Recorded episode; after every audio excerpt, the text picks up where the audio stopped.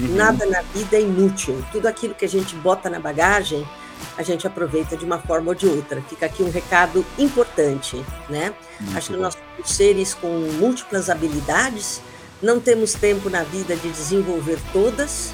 Alguns desenvolvem mais do que outros, mas acho que é importante saber isso, que nada que você ponha na bagagem é, é descartável, você vai aproveitar na sua vida.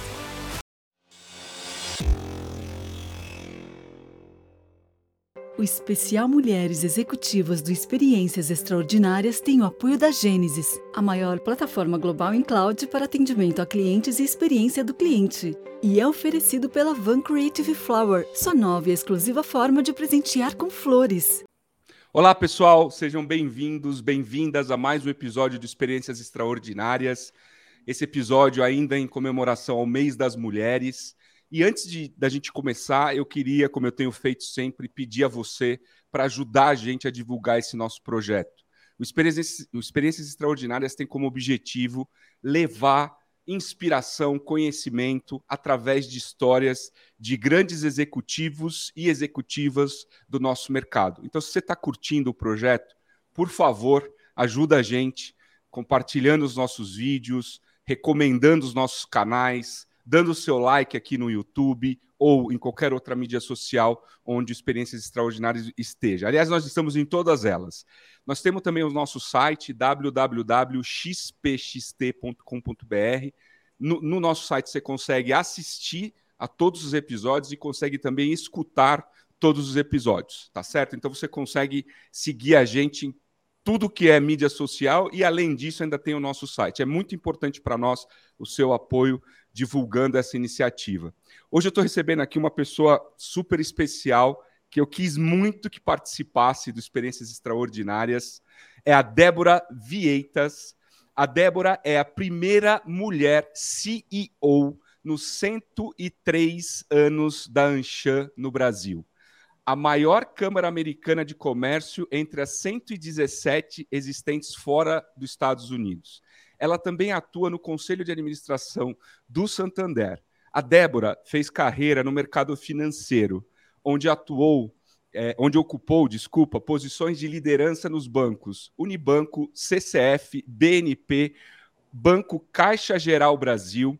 Ela é formada em administração pública pela FGV de São Paulo e jornalismo pela USP é pós-graduado em administração de empresas pela FGV aqui em São Paulo e administração pública pela ENA na França.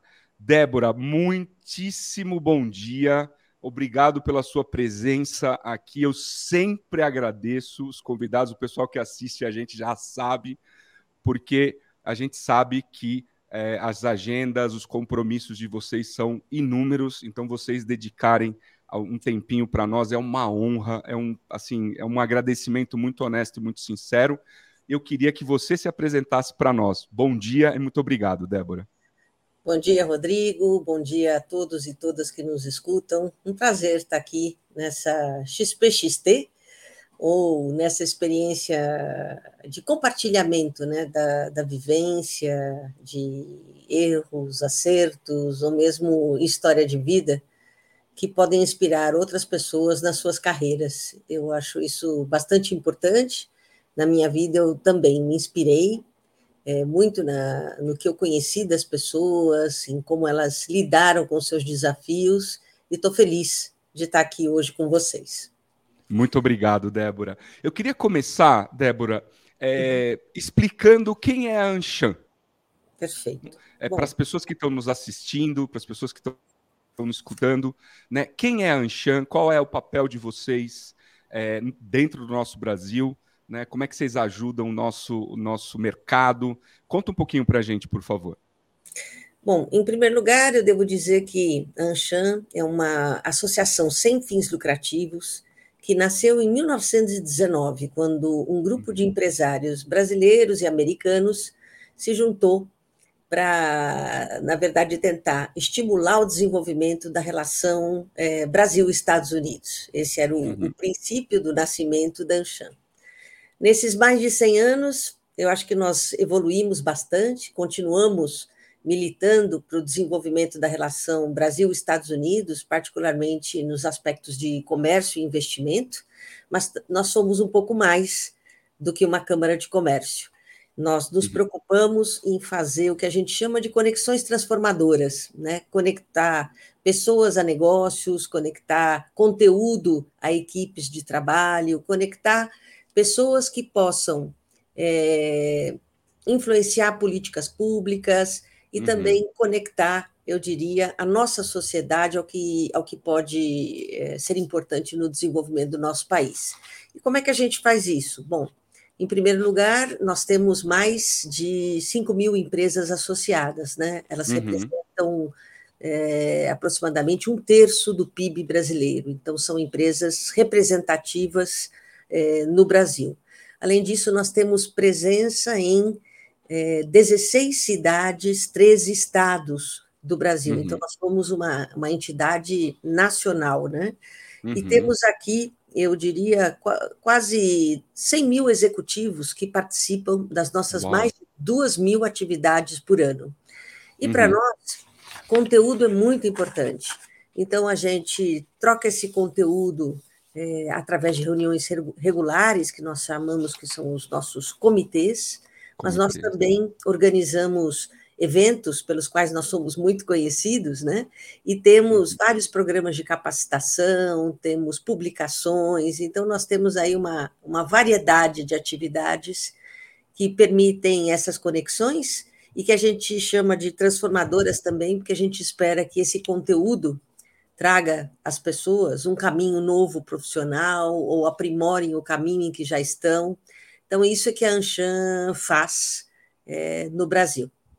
Muito legal. Obrigado é, pela, pela explicação. Débora, primeira CEO mulher na Câmara é, desde que ela foi fundada aqui no Brasil. Uhum. É, primeiro, parabéns. É, e segundo, como é a sua trajetória profissional? De onde você começa? Como é que você começa a sua carreira até você chegar a essa posição aqui na Anshan?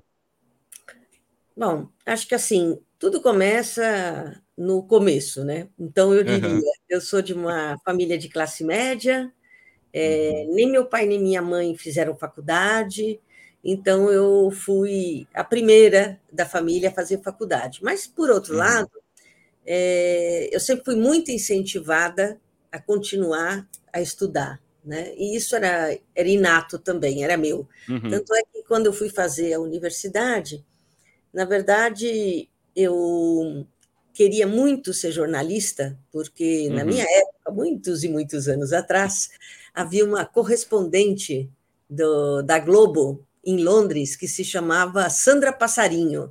Era uma Sandra Passarinho. É, uhum. Excelente, com um nível assim, excelente. Técnico espetacular, né? E cuidando de vários temas de economia internacional, geopolítica, e eu tinha aquilo como modelo do que eu gostaria de fazer. Então, é, eu brincava sempre que eu gostaria de ser a Débora Piu Piu no Jornal Nacional ou em qualquer lugar assim, inspirada no que eu via na Sandra Passarinho, né? E, Ótimo. E foi por isso óbvio que eu quis fazer jornalismo. Acontece uhum. que no período em que eu me preparava para prestar o vestibular, eu estava fazendo um cursinho à época que todo mundo queria prestar o vestibular da, da Fundação Getúlio Vargas, né? E aí eu fui lá uhum. conhecer a escola, achei a escola muito interessante e falei, bom, por que não prestar os dois, né? E, uhum. e, acabei entrando nas duas faculdades e, e, acabei fazendo simultaneamente os dois cursos.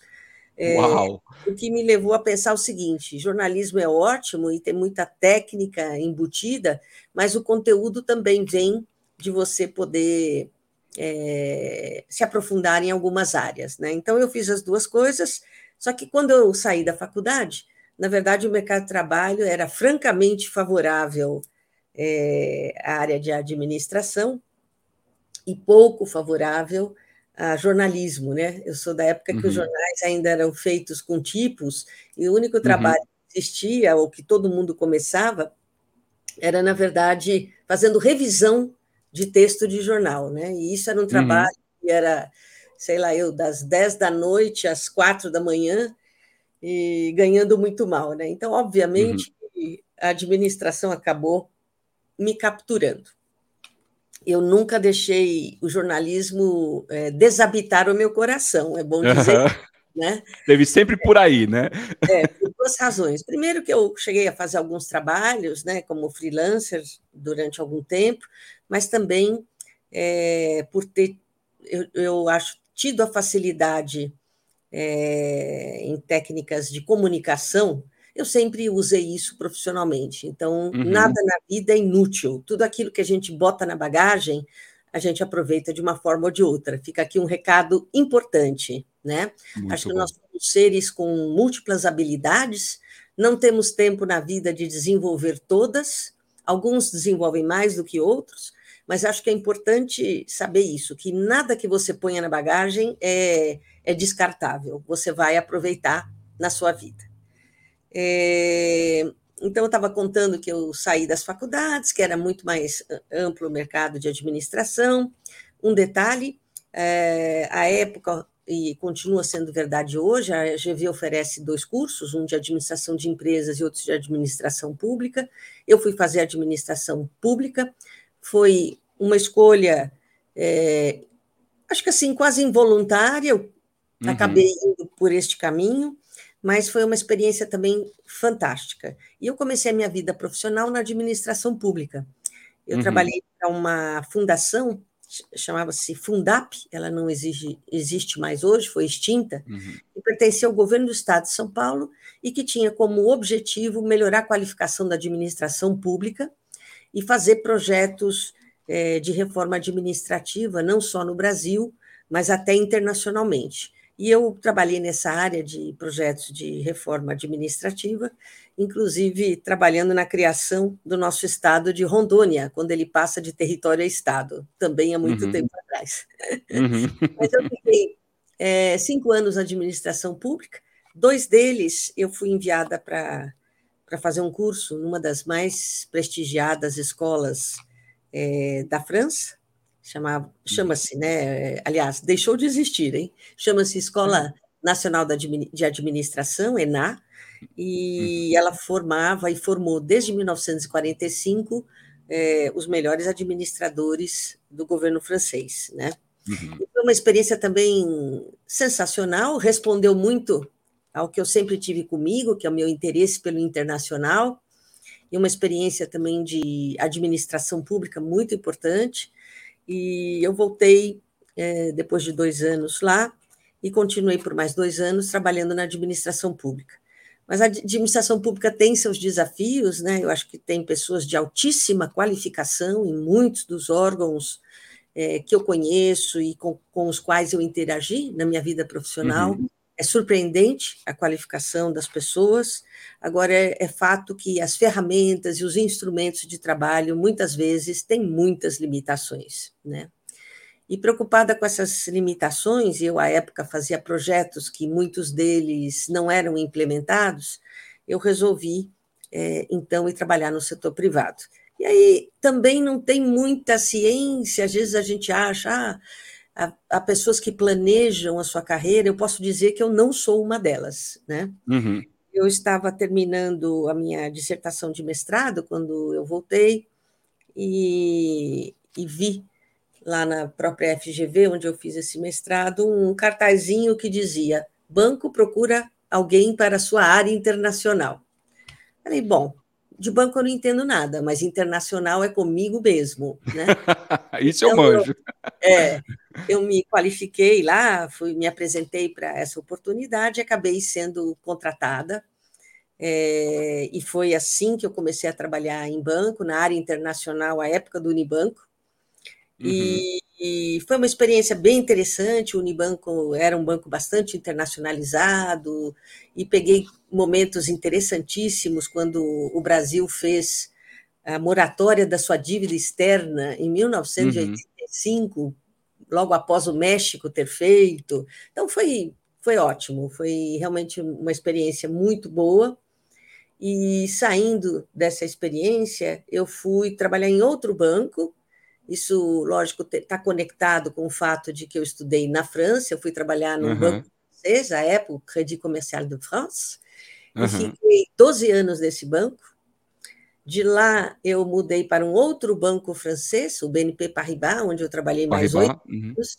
Então, eu tenho 20 anos né, de bancos é, franceses, inclusive. Franceses.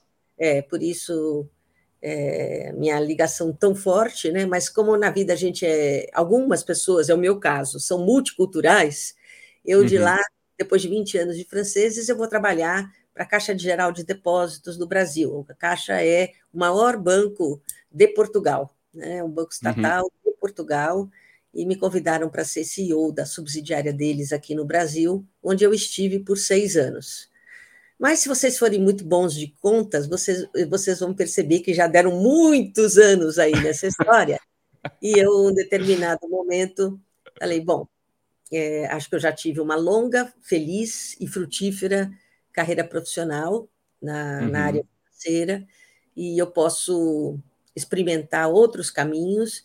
E foi assim que o terceiro setor chegou para mim. Mas a história uhum. é bem uhum. legal, porque eu, à época, é, havia me desligado da Caixa Geral de Depósitos e comecei a participar do grupo Mulheres do Brasil. Uhum. É, esse grupo foi fundado pela Luísa Trajano para mulheres que acreditam que podem mudar o Brasil e o mundo, né? Uhum. Uhum. E é, faz um trabalho sensacional, é, onde eu, eu também iniciei participando de forma muito próxima. Hoje eu participo ainda, mas de forma um pouco mais longínqua em função de todas as atividades que eu tenho mas foi assim sensacional e eu me envolvi lá num, num, dos comitês que essa organização também tem, o comitê social, fazendo projetos. Uhum. Conheci muitas pessoas, muitas outras mulheres excepcionais. E aí um dia é, uma dessas mulheres, numa reunião do Grupo Mulheres do Brasil, é, me, me aborda e diz: Débora, sabe, eu, eu pensei em você. Eu sou conselheira da Anshan e eu acho que você uhum. seria uma ótima CEO. Eu uhum. quase caí da cadeira porque eu pensei, puxa, na verdade o que eu soube fazer a minha vida toda é banco.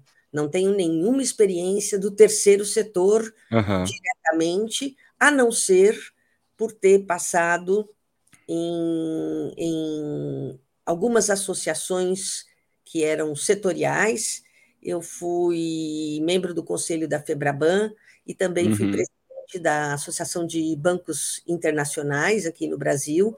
Então, essa era a minha experiência associativa, né? É, mas essa pessoa achou que essa combinação com a vida profissional era muito bacana, e ela, como conselheira da Anshan, resolveu é, me pedir: olha, me dá o seu currículo que eu vou levar lá. E eu, até meio hesitante, falei: puxa, deixa eu ver a job description dessa posição para ver se eu me encaixo. Se eu me encaixo, né? é. Aí eu pensei, bom, por que, que eu não me encaixaria? Trabalha com o setor empresarial, eu tenho uhum. experiência associativa, eu tenho experiência de gestão, why not, né? Uhum. E então ela levou o meu currículo e, lógico, só haviam candidatos homens, é bom lembrar disso. As mulheres são muito importantes, eu diria, na divulgação das competências de outras mulheres.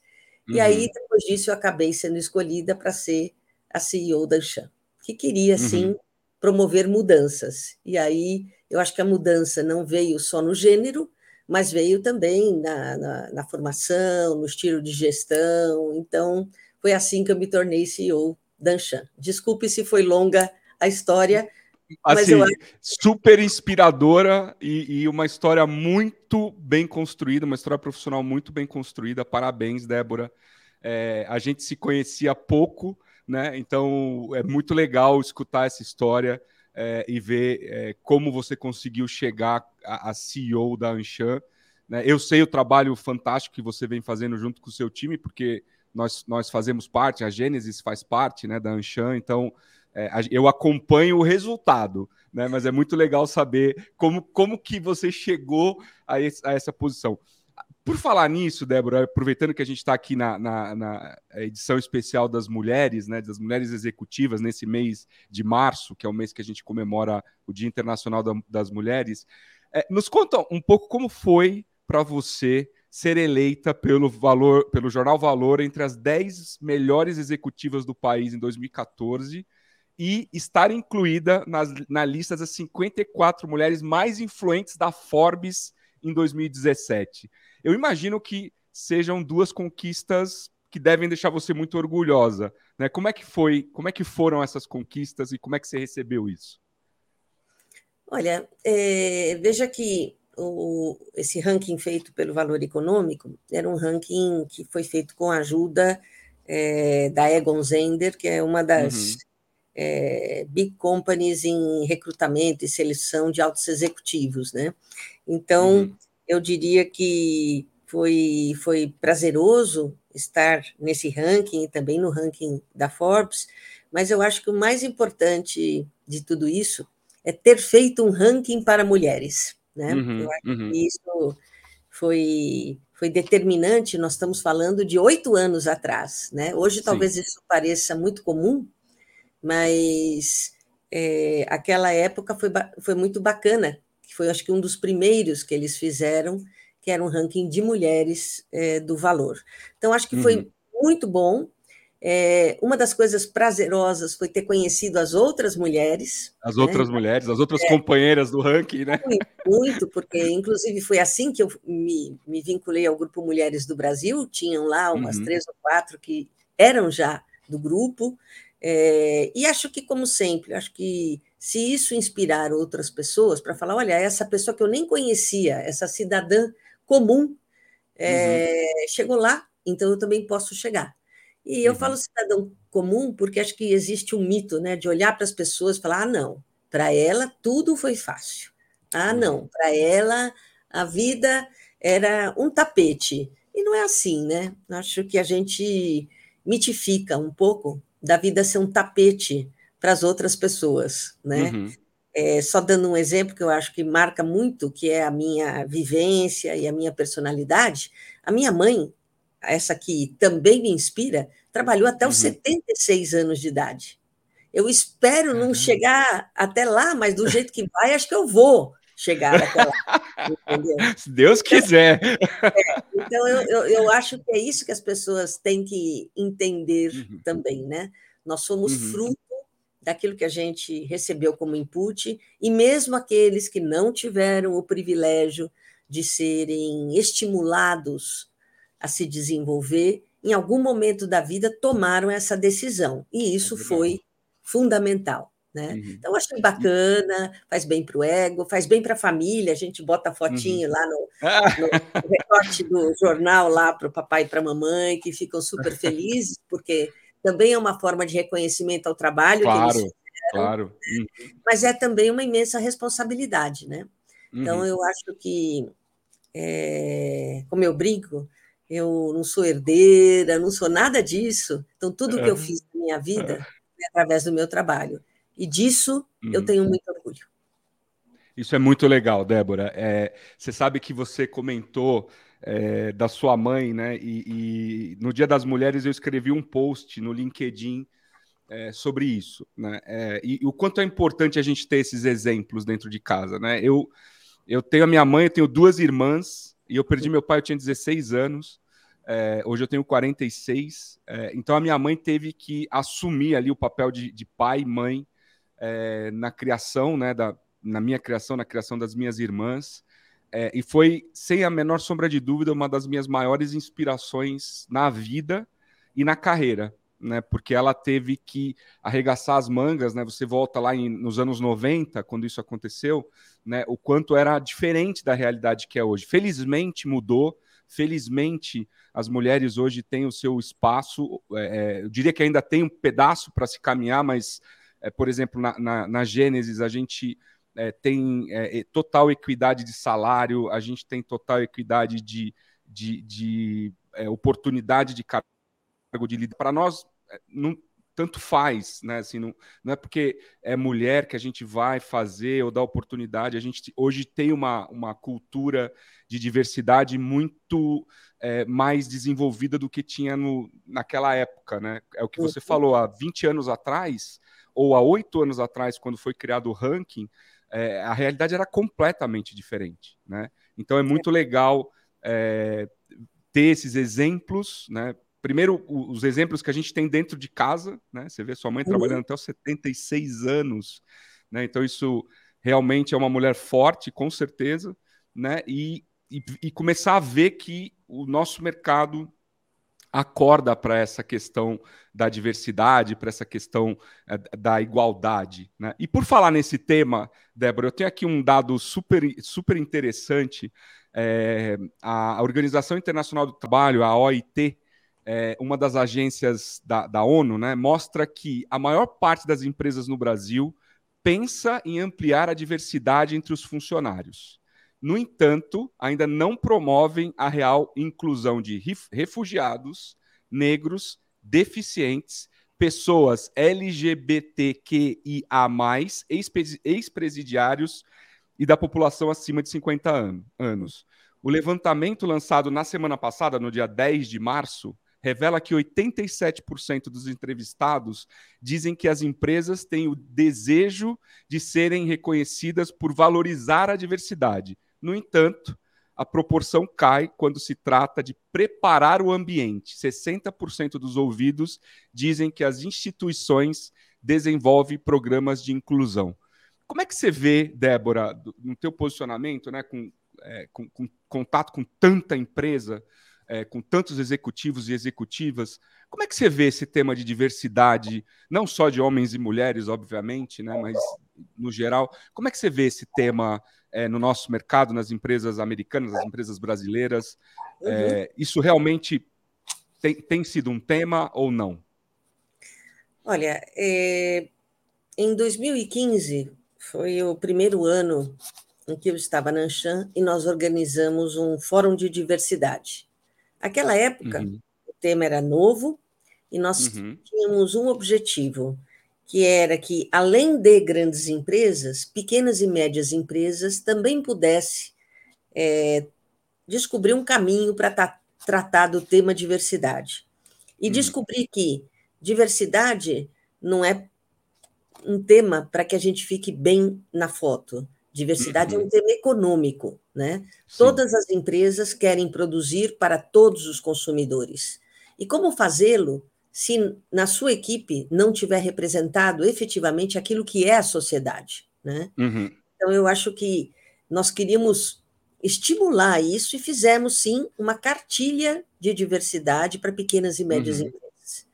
Uhum. E o que eu sinto é muito foi evoluído nesses últimos seis, seis anos, né? Sete anos uhum. quase. Mas, uhum. perdão, a evolução Imagina. é grande é, nas empresas de maior porte, né?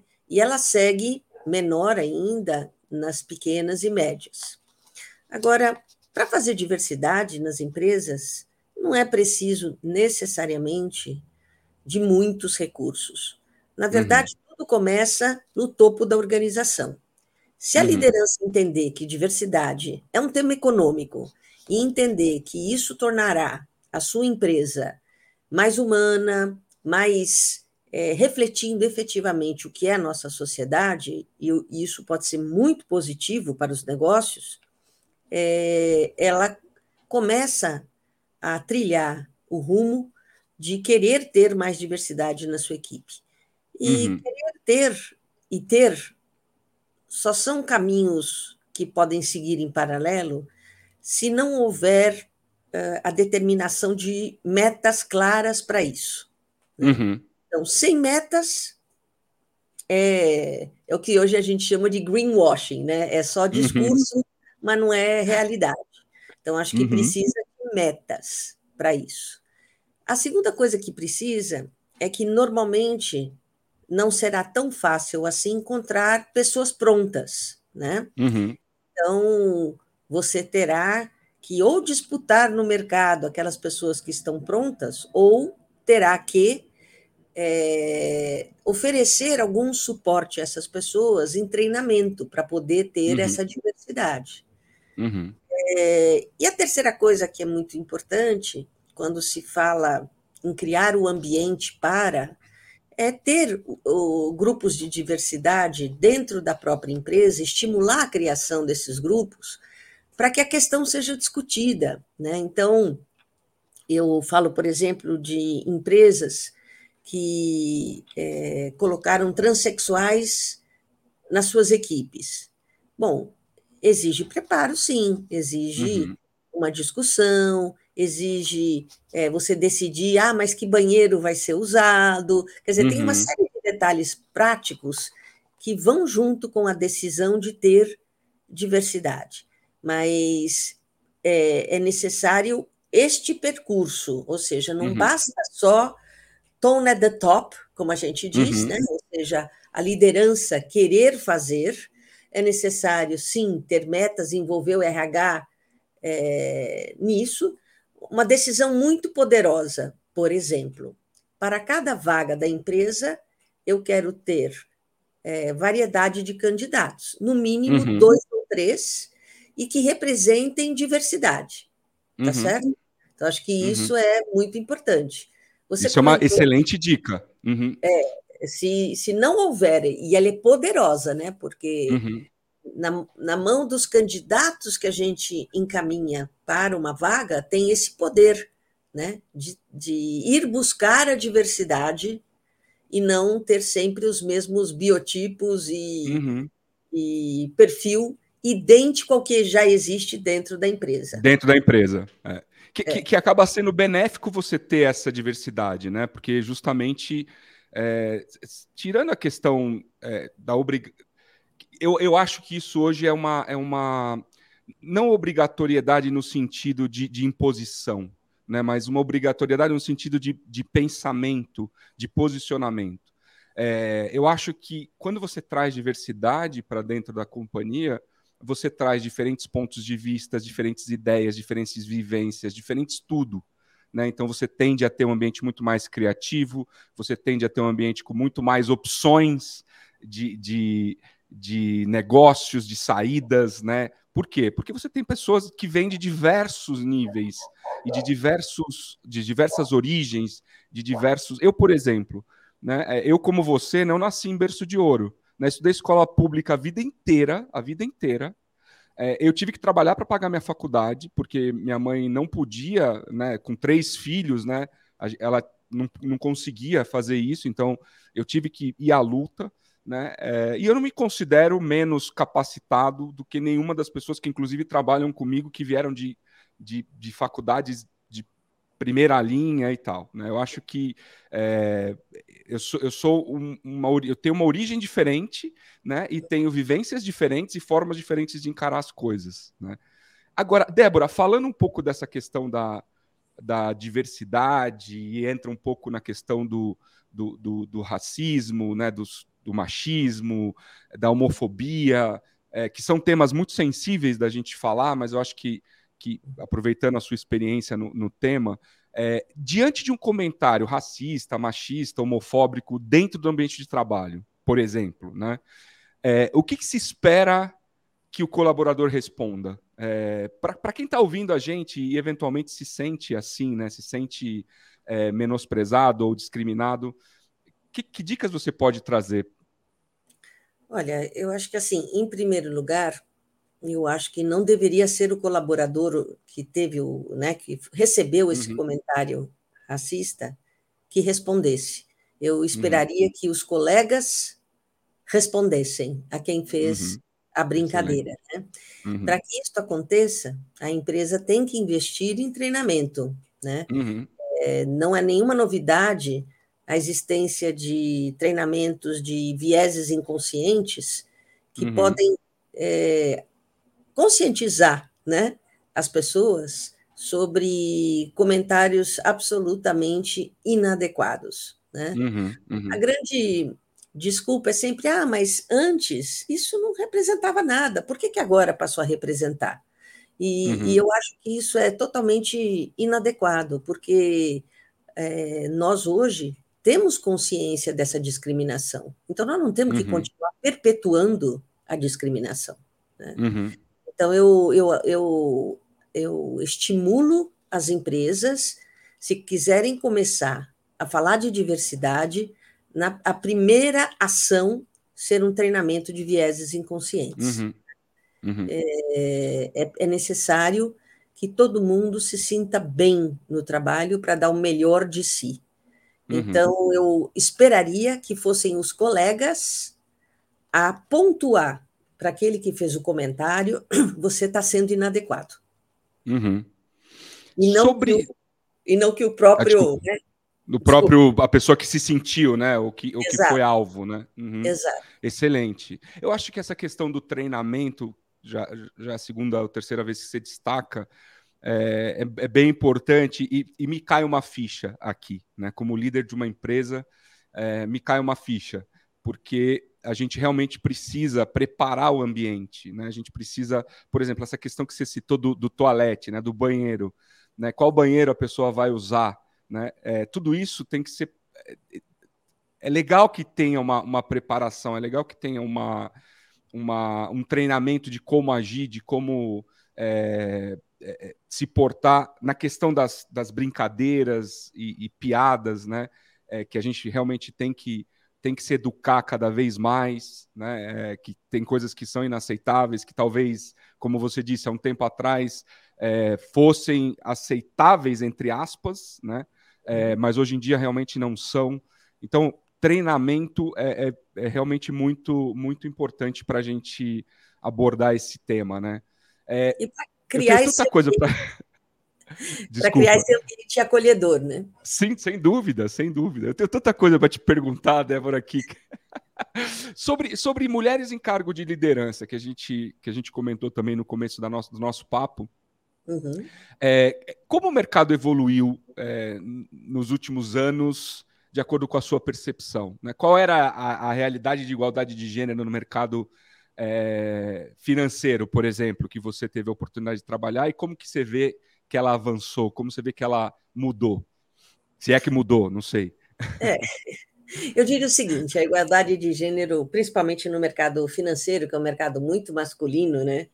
é, era próxima de zero no meu, uhum. na minha época. Eu acho que ela melhorou, tudo está evoluindo né, no mercado financeiro e fora do mercado financeiro, mas eu pego uma estatística aí do Instituto Kairos, que eu li recentemente, deste do ano passado, é, que dizia que nós temos no que a gente chama de posição de liderança, de gerente para cima, é, uhum. apenas 25% de mulheres no Brasil, né? Uhum.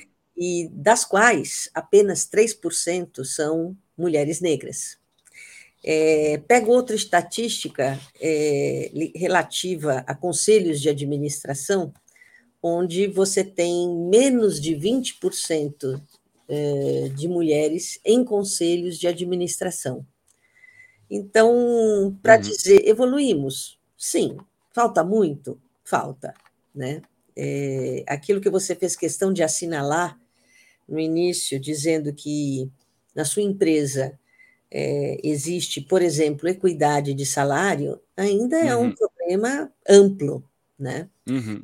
Então, as evoluções existem e são reais, mas uhum. no passo que elas estão, nós ainda levaremos muitos anos para a solução deste problema. Qual é a boa uhum. notícia em tudo isso? A boa notícia é, número um, as mulheres foram se preparar. E hoje você uhum. tem profissionais Fantástico. de competência uhum. incrível em incrível, não é verdade. Então, acho que essa é a boa notícia. As mulheres foram todas à luta e investiram tremendamente na sua formação. A segunda boa notícia é que a sociedade é muito mais consciente hoje e que você uhum. tem é, movimentos importantes de apoio. Vou dar um uhum. exemplo. Eu sou mentora do Programa de Diversidade do IBGC, o Instituto Brasileiro de Governança Corporativa. Ou uhum. seja, eu ajudo mulheres que querem se tornar conselheiras, né? num programa de mentoria que dura seis meses, é, uhum. ajudando-as a, a, trabalhar como poderiam ocupar esse espaço. Assim uhum. como esse, existem vários outros programas de apoio, né? Apoio, uhum. Mentoria, né? vai formação, vai mentoria. Então, eu acho que esse é um, é um aspecto muito positivo. A nossa sociedade reagiu, né? e não reagiu só no topo, não.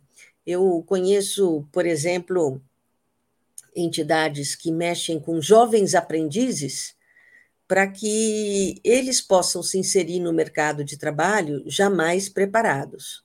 Né? Uhum. Né? Então, eu acho que é, esse movimento de conscientização da sociedade também é muito importante. E terceiro, uhum. vem das lideranças das empresas, né? Elas, claro. uhum. de fato, estão começando a considerar que é, é um bom negócio ter mulheres competentes nas suas equipes, porque eu acho que, além da competência técnica, elas trazem um, elemento, eu diria, de inteligência emocional que é muito importante para os negócios. Totalmente de acordo com você em relação a todos esses pontos. É, mas, particularmente, a questão da, da inteligência emocional. Né? Eu acho que é, na, na Gênesis, né, e voltando aqui para a minha realidade, a realidade que eu vivo aqui, que eu tenho é, é, o contato diariamente, a gente tem a equidade salarial, a gente tem a, a equidade de, de oportunidades de cargo de liderança. Aliás, se eu não estou se eu não estou enganado, a gente tem mais mulheres hoje em cargo de liderança no Brasil do que homens. Uhum. É, se não é, é parelho ali. É, mas, eu, mas eu sempre falo isso, eu acho que essa, esse toque é, que a mulher traz de sensibilidade, de, de sentir, que realmente a maior parte dos homens não tem, é, é um grande asset para o negócio. Né? A gente tem realmente é, uma vantagem em, é, em, relação a isso. E eu concordo quando você fala que as mulheres saíram à luta para se preparar. Né? É, e, e, e, eu vejo hoje mulheres até muito melhor preparadas do que os homens é, em relação a, a, a carreira acadêmica ou a cursos de especialização ou até mesmo vivência. Né? Eu acho que as mulheres é, também foram à luta nesse aspecto para poder ter tecnicamente, entre aspas, né, a mesma, o mesmo nível, até o nível superior ao dos homens. Débora, o papo está maravilhoso. Eu queria, eu queria falar só sobre mais um tema com você que, que, que eu acho que vai contribuir muito. Talvez eu te peça mais um tempo futuramente para a gente fazer um outro episódio, mas eu queria falar um pouco de inovação. Né? A gente tem visto que inovar é prioridade para 85% das empresas. Né? Ou seja, é, 85% das empresas elas buscam é, é, inovação para formular suas estratégias de negócio. Entretanto, apenas 36% das empresas possuem uma estrutura adequada para fomentar e desenvolver novas ideias. Sete em cada dez empresas responderam uma pesquisa que tiveram algum vínculo ou conexão, ou conexão com startups no decorrer do último ano. Cerca de 61% contrataram startups como fornecedores de tecnologia, produtos ou serviços, devido ao modelo de negócio mais enxuto que a startup tem e que, de alguma forma, as beneficiou. Quase metade contratou para impulsionar projetos internos e inovação. Contratou as startups. A minha pergunta é: qual a relação que você vê entre diversidade e inovação? Bacana. Eu antes queria só fazer um comentário importante. Não é à toa é. que hoje um dos principais polos de atuação da Anshan é a inovação. Uhum. Agora, há quatro anos, nós fazemos uma competição nacional de startups uhum. é, que fez com que nós já tivéssemos reunido mais de 5 mil startups participando dessas competições que nós organizamos anualmente. Uhum. Nós temos um trabalho de juntar startups e empresas tradicionais, para que eles possam, seja comprar serviços, seja fazer investimentos em inovação, através dessa atividade que a gente faz, e para isso nós temos o que a gente chama de Wanshan Lab, uhum. que procura fazer essa, essa, eu diria assim, fomento à inovação aberta. Né? Uhum. É, além disso, nós montamos agora um grupo de, dos Anshan Angels, que são uhum. executivos que querem a, abordar o mercado de inovação e aprender até como investir nesse mercado quando essas empresas é, nascem, né? estão no estágio uhum. inicial.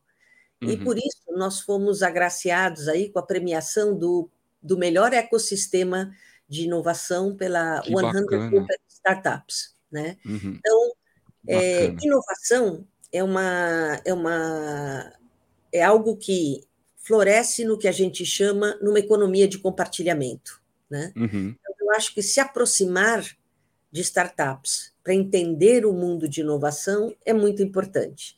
Seja, Uhum. por exemplo, através dos caminhos que a Anshan propicia, e são vários, é, seja através da compra de serviços, e a diversidade já está nas startups. Né? Eu, eu, por exemplo, é, sou advisor de, de dois fundos que, desculpe, um fundo e uma startup focadas em mulheres. Então, esse fundo Uhum. é, chama-se We Ventures, ele investe especificamente em startups que tenham mulheres no seu capital. Uhum. Estou numa startup que trata da empregabilidade da mulher. Sou advisor também, chama-se Candidate Mulher Uhum. que procura ajudar a questão da empregabilidade. Então, eu, eu entendo que a diversidade já aparece é, no mundo da inovação há, há alguns anos e vai só crescer, né? É, apesar de o que chama mais atenção são as startups setoriais, né? as fintechs, as agrotechs, as healthtechs, Uhum. é, diversidade já tem um grande número de empresas, né, de startups que trabalham a questão da diversidade. Uhum. E eu acho que isso só vai crescer. Excelente, excelente. É, Débora, se a gente falar de, de inovação, né, se a gente falar de, de- das empresas buscando isso, é, me parece que talvez uma dúvida que, que se tenha, né, é como que empresas tradicionais podem construir um ambiente favorável para a inovação, na sua opinião? Excelente pergunta. Porque são, são empresas mais, né, é, talvez ali mais ancoradas nos, no- nos pilares do passado, né, naquela coisa talvez mais densa de mudar. Né? Como é que você vê esse, esse movimento? olha, é um desafio bacana, né? Porque Uhum. significa que você vai procurar construir o novo, enquanto Uhum. o que alimenta e o que paga as contas é o que a gente chama de legado, né? É a empresa Uhum. de hoje tradicional. Então, como fazer conviver esses dois mundos, né? Uhum. Eu acho que assim, a primeira coisa que pode ser feita é tentar novas formas de trabalho, né? Uhum. Muito se fala das metodologias ágeis e elas nada mais são do que novas formas de trabalho que procuram tornar a empresa em si já mais colaborativa, né? São desafios da empresa tratados por equipes multidisciplinares e que representam, eu acho, uma boa iniciativa para tentar eh, se aproximar do mundo de inovação. Depois, se aproximar do mundo de inovação pode ser feito de inúmeras formas. Agora, realmente, ele mexe com a cultura da empresa. Uhum. Então, um ponto-chave para a coisa funcionar é tentar colocar na cultura da empresa que realmente a empresa quer ser aberta para a inovação. E, e mexer com cultura também é algo de mais longo prazo. Então, tem que aceitar que esse é um trabalho que não é de efeito imediato, né? Uhum. Algumas empresas escolhem a inovação dentro de casa, dentro das estruturas que nós já temos. Outras Uhum. escolhem, não, a inovação vai ser algo apartado. Acho que Aham. não há fórmula, né? Para cada empresa tem que escolher a sua fórmula. Agora, que é uma O importante é fazer, né? O importante é inovar, né? Criar o ambiente, né? é criar o, o ambiente favorável para isso, né? Uhum. E também, como sempre eu digo, é, talvez um pouco de treinamento básico sobre inovação. Então, Uhum. até isso nós fazemos na também, né? Olha que legal. Uhum. Por entender que para você sensibilizar equipes, você precisa mostrar como funciona o mundo de da inovação. ele não uhum. tem que ser tão hermético assim, os uhum. conceitos que lá estão, né? É, então, eu acho que mexer com a forma de trabalho, mexer com a cultura, a liderança ter também essa mesma determinação que tem com diversidade, ter também em promover a inovação dentro da empresa, né? Uhum, então, uhum. existem é, muitas formas é, de fazer, e uma das coisas também que a gente faz quando tratamos do tema inovação é compartilhar experiências de sucesso, aprendizados, erros que alguns cometeram e outros que, é não. Que são importantes, né, para a gente não errar de novo. Exato. Uhum. Então, eu acho que é uma, é uma longa jornada. Nós, por uhum. exemplo, na Anchan, temos uma diretoria de inovação e novos negócios. É, essa diretoria centraliza uma série de iniciativas, mas o maior desafio é que ou isso permeia toda a organização, ou uhum. isso não avança. Né? Uhum. Né? Então, não basta ter as ferramentas de inovação. A equipe toda tem que entender aonde nós queremos chegar, para onde isso leva, né? E como eu me relaciono com todo esse universo novo que, tá, que está despontando. Sensacional. Débora, a gente está caminhando para o encerramento aqui do nosso episódio. Ainda tenho muita coisa que eu queria falar com você, ainda sobre inovação, ESG, mas eu vou te convidar para uma nova rodada, porque você trouxe é, pontos muito interessantes e, e, e informações e, e, o seu ponto de vista também, que eu acho que enriqueceram demais aqui a, a, no, a sua participação no Experiências Extraordinárias. O pessoal que, que assiste, Débora, eles gostam de saber um pouco quem está por trás da executiva. Uhum. Né? Então, para a gente encerrar, eu queria te perguntar um pouco é, o que, que você faz quando você não está trabalhando, é, o que, que você gosta de fazer para relaxar, é, onde é que você busca inspiração. Conta um uhum. pouco para a gente da Débora, pessoa física. Legal. Bom, eu, eu vou contar para vocês uma coisa que eu faço na Anchan que é incrível. É, uhum. Na verdade, eu sempre estimulo muito as pessoas a lerem coisas que não, não estão diretamente relacionadas a seu trabalho, mas que uhum. abrem a cabeça, que te fazem é, pensar em outros contextos. É, então, assim, ler é uma coisa que eu adoro uhum. e que me relaxa muito.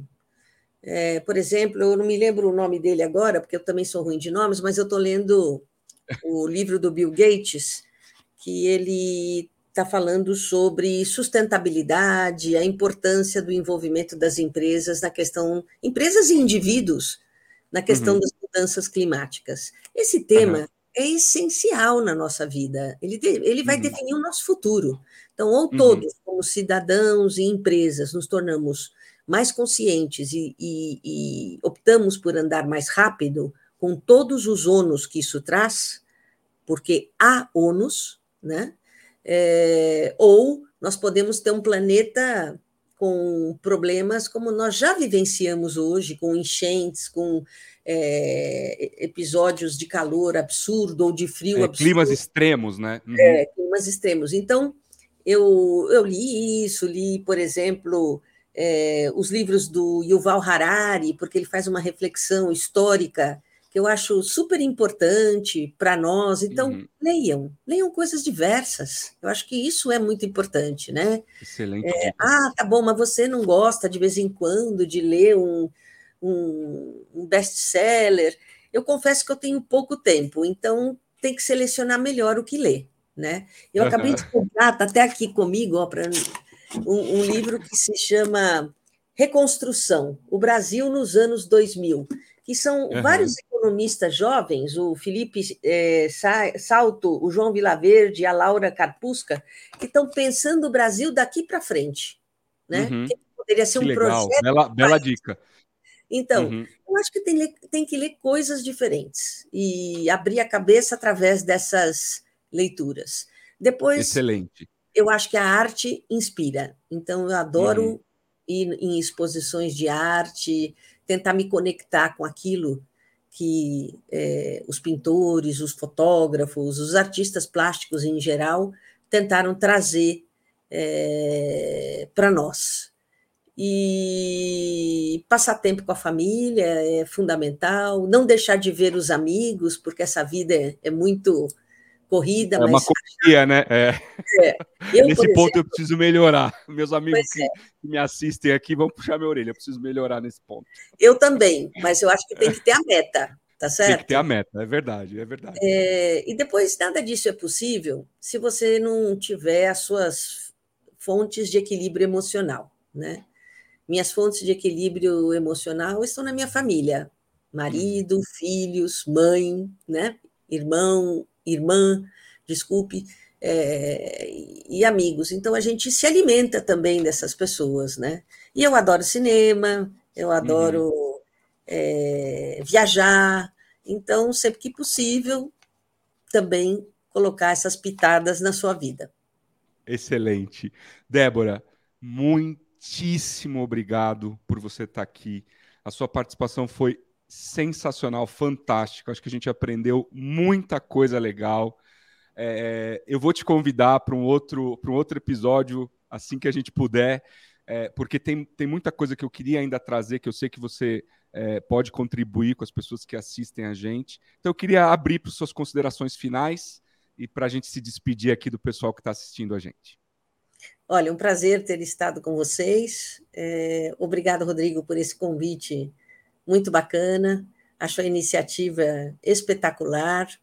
Espero ter trazido aí elementos para cada um pensar é, nas suas vidas, nos seus caminhos, nas suas carreiras. E até um, uma consideração final é também usar muito a sua intuição. Né? Uhum. Nós temos intuição e esse exercício é sempre muito bacana. O quanto da minha intuição me levou pelos caminhos que eu trilhei, é, eu diria que foi, foi bastante. Né? Uhum, então, essa capacidade de juntar os sinais é, é, é, algo que nós podemos sempre incentivar. Depois, a segunda é fazer o bem sem olhar para quem. Então, sempre que eu pude, eu ajudei as pessoas que estavam no meu caminho. Não ajudei o mundo inteiro, eu ajudei quem cruzou o uhum. meu caminho e que eu poderia ajudar. Uhum. Né? Uhum. E, e, acho que o mundo pode ser uma corrente positiva, né? E torçamos todos para que essa guerra que hoje existe é, não se transforme num conflito maior e que a uhum. gente possa, como sociedade, continuar evoluindo o melhor possível. É isso. Excelente. Muito obrigado. Pessoal, obrigado por assistirem mais esse episódio de Experiências Extraordinárias. Fiquem conosco, a gente ainda vai ter vários papos como esse com a Débora, que inspiram, que trazem conhecimento, que trazem provocações, que tiram a gente da zona de conforto, que é um dos objetivos do nosso projeto. Fiquem conosco, até o próximo episódio. Um beijo para todo mundo, fiquem bem.